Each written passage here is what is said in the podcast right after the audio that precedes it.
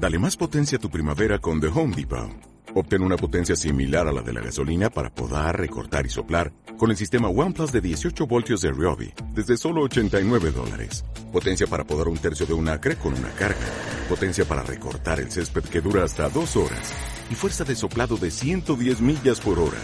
Todo con una batería intercambiable.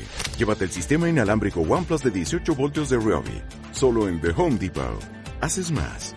Logras más. Espacio Sofía. Una cita para desplegar el alma.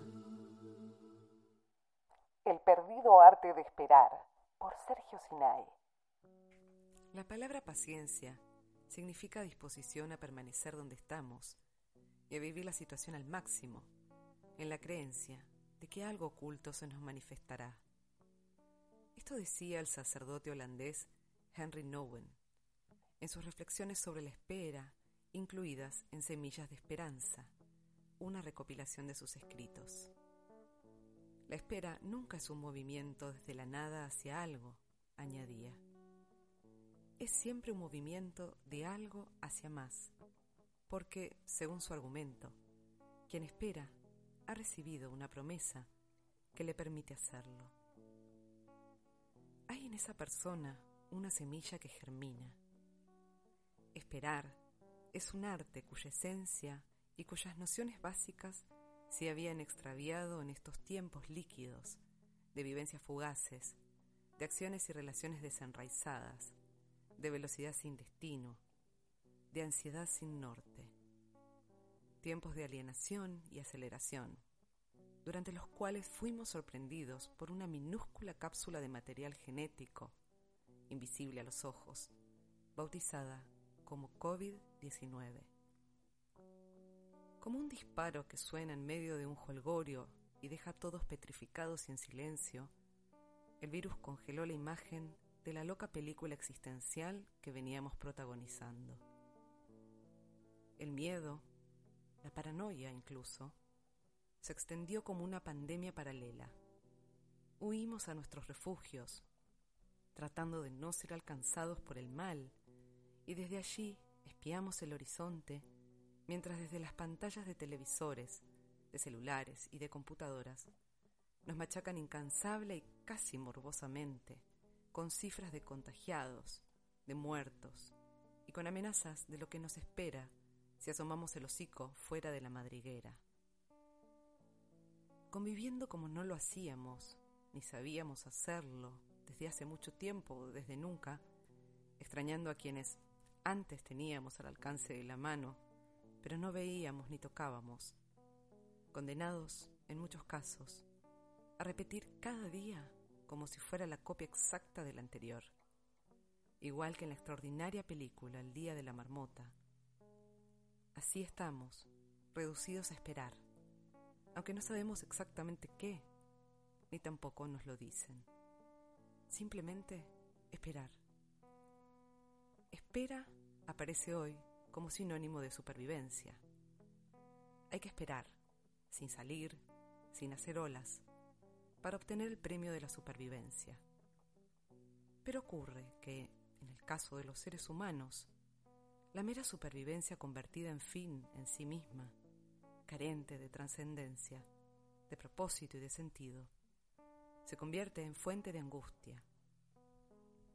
Angustia existencial.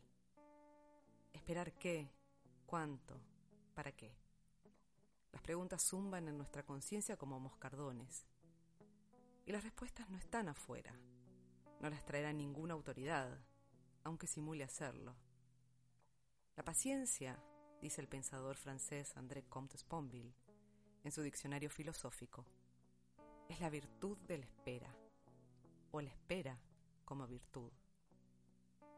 Consiste en hacer lo que depende de nosotros para alcanzar en mejores condiciones lo que ya no depende de nosotros. Es una virtud, sí, y también es un arte, un arte desconocido. Sabíamos correr, apurarnos, apremiar y apremiarnos exigir y exigirnos. Sabíamos impacientarnos, pero ignorábamos el arte de la paciencia. Y ahora estamos obligados a comprenderlo, a aprenderlo, a ejercitarlo o a desesperar. La paciencia sabe atender. Es una forma de acción que convive con la espera, reflexiona el filósofo Ángel Gabilondo, que fue ministro de Educación en España entre 2009 y 2011. La precipitación no es su camino, pero no se limita a aguardar la llegada de algo o de alguien, sino que con su quehacer crea las hospitalarias condiciones para que advenga, hace venir. Como Nowen apunta que la paciencia no es inmovilidad ni pasividad estéril. Paciencia es gestación. Un antiguo relato anónimo lo ejemplifica. Cuenta que un hombre, ante la llegada del invierno, necesitaba leña, de manera que buscó un árbol muerto y lo cortó. Al llegar la primavera, advirtió que, de lo poco que quedaba del tronco que había echado, nacían unos brotes. Estaba seguro de que el árbol estaba muerto, le dijo con tristeza a su hijo, que lo acompañaba. Pero ahora me doy cuenta de que no era así. No terminó allí su reflexión. Nunca olvides esta lección, agregó. Jamás cortes un árbol en invierno, ni tomes una decisión negativa en tiempo adverso. Nunca tomes decisiones importantes cuando estés en tu peor estado de ánimo. Espera, sé paciente. La tormenta pasará, la primavera volverá y lo hará con nuevos brotes. Solo se puede esperar en invierno si se sabe que llegará la primavera, pero esta no se reduce a una fecha en el calendario. La primavera más importante es la que se avisora en el horizonte de nuestras vidas, mientras ejercitamos el arte de la paciencia y de la espera en invierno. Si solo esperamos que esas razones nos sean anunciadas o prometidas por otros, desde afuera, es muy posible que nos estemos abonando a futuras decepciones. Nos habremos colocado en el lugar del burro que procura inútilmente alcanzar la zanahoria. El secreto de la paciencia radica en la posibilidad de vivir en el presente, de tomar contacto íntimo y pleno con lo que sentimos hoy, con lo que nos ocurre ahora, con nuestras sensaciones del momento. Vivir en el presente es vivir en el momento, que no es lo mismo que el instante. El instante es fugaz, superficial, leve, no deja huella es un árbol sin raíces que cae ante el soplido del tiempo. El momento, en cambio, tiene raíces en el pasado y fronda en el futuro. El tiempo de espera es tiempo de revisión del camino recorrido en la vida, de actualización de los mapas con los que viajamos, de confirmación o transformación de la meta. La espera no detiene la vida, la continúa con otro ritmo, por senderos sutiles, imperceptibles. He estado con personas que han pasado hasta 20 años en prisión, contó una vez el Dalai Lama. Y sin embargo, algunos de ellos me han dicho que fue la mejor época de sus vidas, porque pudieron practicar intensamente la oración, la meditación y la práctica virtuosa. Si recogiéramos esa frase para hacerla nuestra, ¿qué pondríamos donde dice oración? ¿Qué pondríamos donde dice meditación? ¿Y qué pondríamos donde dice práctica virtuosa? Interesante ejercicio para esta época en que dejar de correr, de apurarnos, de tratar de llegar a tiempo sin saber a dónde ni para qué, nos permite entrar en espacios de nuestro mundo interior, de nuestras necesidades y sentimientos, en los que quizás hace mucho que no incursionábamos.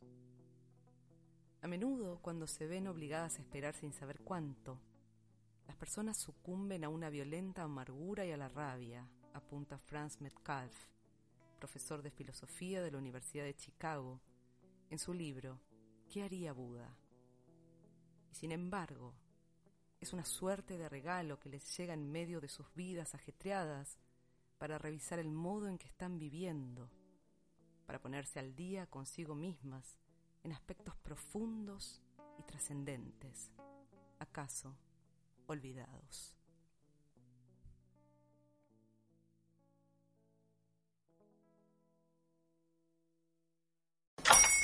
Hola, buenos días, mi pana. Buenos días, bienvenido a Sherwin Williams. ¡Ey! ¿Qué onda, compadre? ¿Qué onda? Ya tengo lista la pintura que ordenaste en el ProPlus app. Con más de 6.000 representantes en nuestras tiendas listos para atenderte en tu idioma y beneficios para contratistas que encontrarás en aliadopro.com. En Sherwin Williams somos el aliado del PRO.